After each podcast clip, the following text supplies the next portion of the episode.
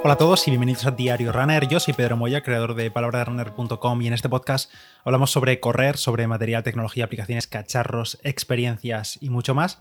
Y hoy es viernes, toca episodio de habituamiento. Eh, llega este episodio un poco más tarde de lo habitual, pero no me dio tiempo a grabarlo antes. Y esta mañana, por supuesto, lo primero ha sido entrenar, que por cierto, vengo de hacer una tirada de 25 kilómetros con las Alpha Fly 2, con el nuevo color, con el del color del campeón del mundo, en la suela amarilla verde indefinida.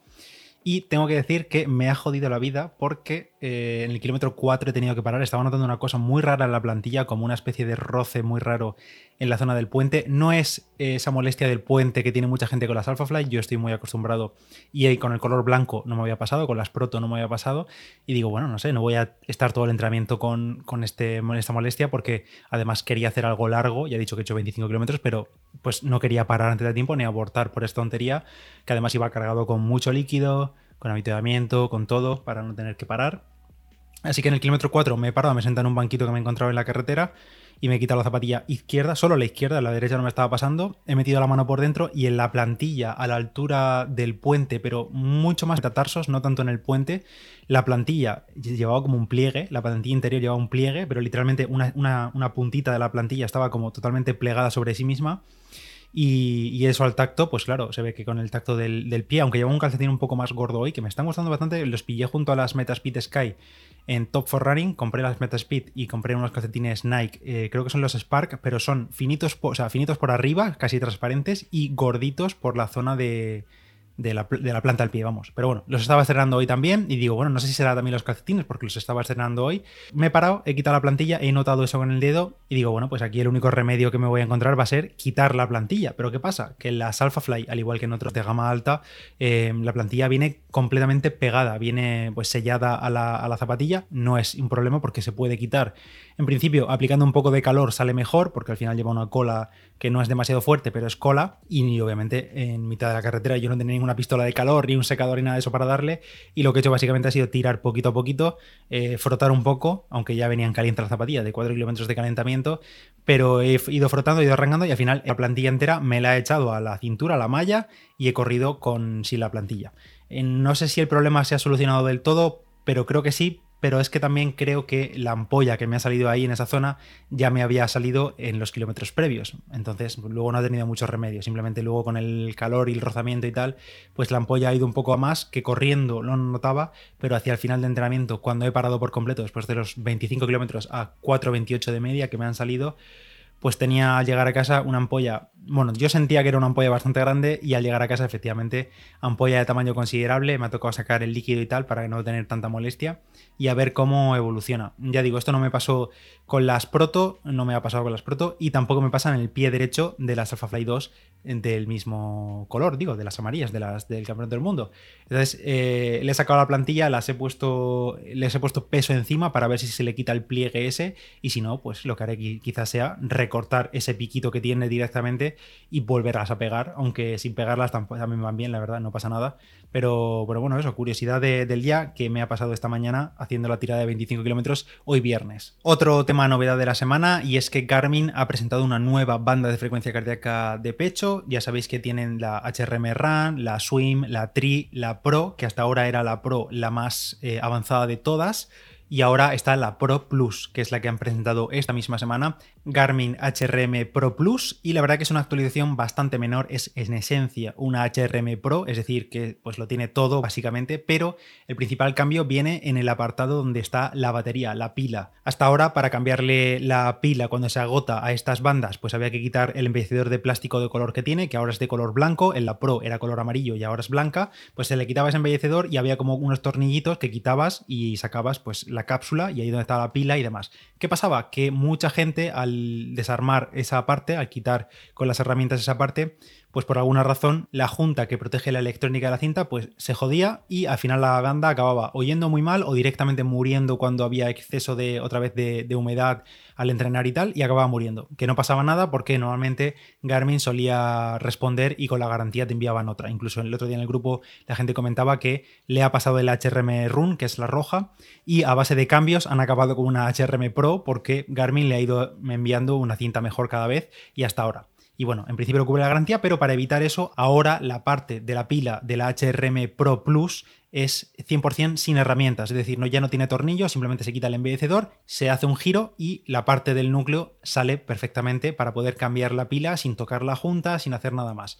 Esa es la principal novedad porque la otra novedad es que ahora la cinta también es capaz de transmitir a un reloj o a una aplicación tipo Swift o a cintas o a cualquier aparato, es capaz de enviarle también, aparte del dato de pulso, también le puede transmitir datos de ritmo y de distancia. Obviamente no hay datos de GPS, pero por ejemplo para correr en cinta y enviar al reloj datos más precisos en teoría, porque la banda se autocalibra automáticamente simplemente con correr con ella, pues eh, la banda es capaz de enviar esos datos de ritmo y de distancia. ¿Qué pasa? Que esta función de enviar ritmo y distancia también ya está llegando, ya mismo está llegando, que Roland, por ejemplo, compartió una foto de que su, banda, que es la Pro, ya se estaba actualizando, eh, pues esa función ya está llegando también a la HRM Pro, por tanto no es algo exclusivo de la Pro Plus. Entonces la única novedad de esta HRM Pro Plus, de momento, a no ser que Garmin en el futuro le meta más cosas a través de software. De momento, la única novedad es lo del acceso a la pila sin herramientas, ni quitar tornillos, ni nada. Esta HRM Pro Plus en color blanco cuesta 129,99 euros, que es el mismo precio oficial que tiene la HRM Pro, pero ¿qué pasa? Que estos últimos días ha sido Prime Day y, por ejemplo, la HRM Pro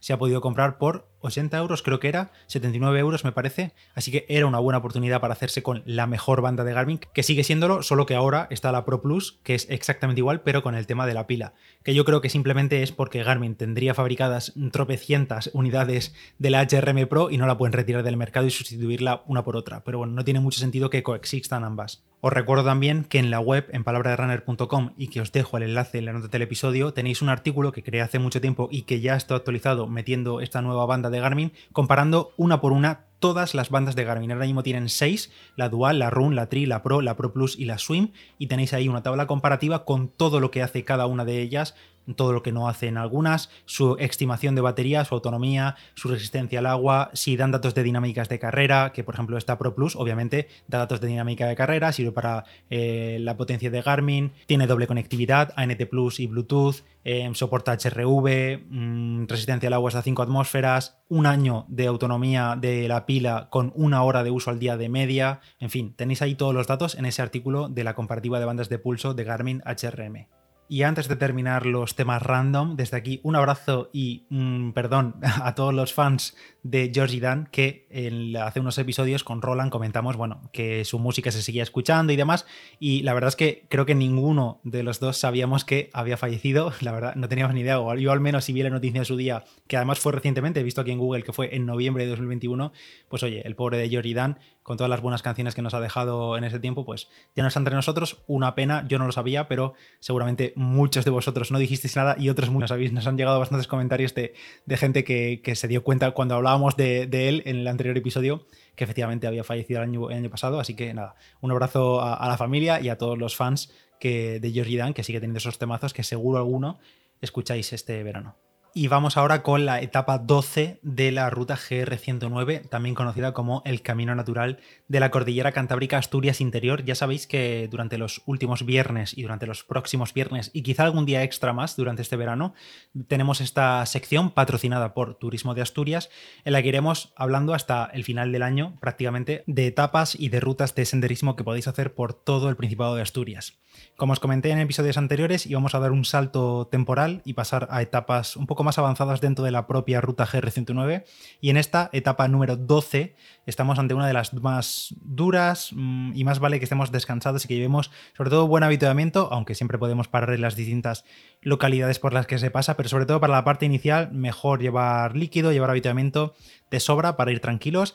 ¿Por qué digo esto? Porque la etapa entre Santibanes de Murias y Campumanes, que es esta etapa 12, tiene una distancia de 26 kilómetros que según los datos oficiales serían unas 8 horas y media de senderismo. Ahora bien, os adelanto que en esta tendréis unas vistas espectaculares, pero mm, tremendas, y, pero eso sí, eh, para verlo todo desde bien arriba, primero hay que subir, claro, y ahí es donde está la dureza de esta etapa número 12. Os cuento los datos básicos como siempre, distancia ya lo he dicho, 26 kilómetros, esas 8 horas y media de senderismo a ritmo tranquilito, desnivel positivo acumulado de 945 metros y desnivel negativo acumulado de 1285 metros. Como siempre, en la nota del episodio te voy a dejar el link a esta etapa concreta. Y pensaréis, bueno, 945 metros positivos no parecen tantísimos metros positivos para 26 kilómetros, pero es que la clave es que esos 900 y pico metros positivos están concentrados en la primera parte de la etapa. En concreto, todo está entre el kilómetro 2 y el 10. Es decir, tenemos 8 kilómetros de subida constante, 940 metros en 8 kilómetros.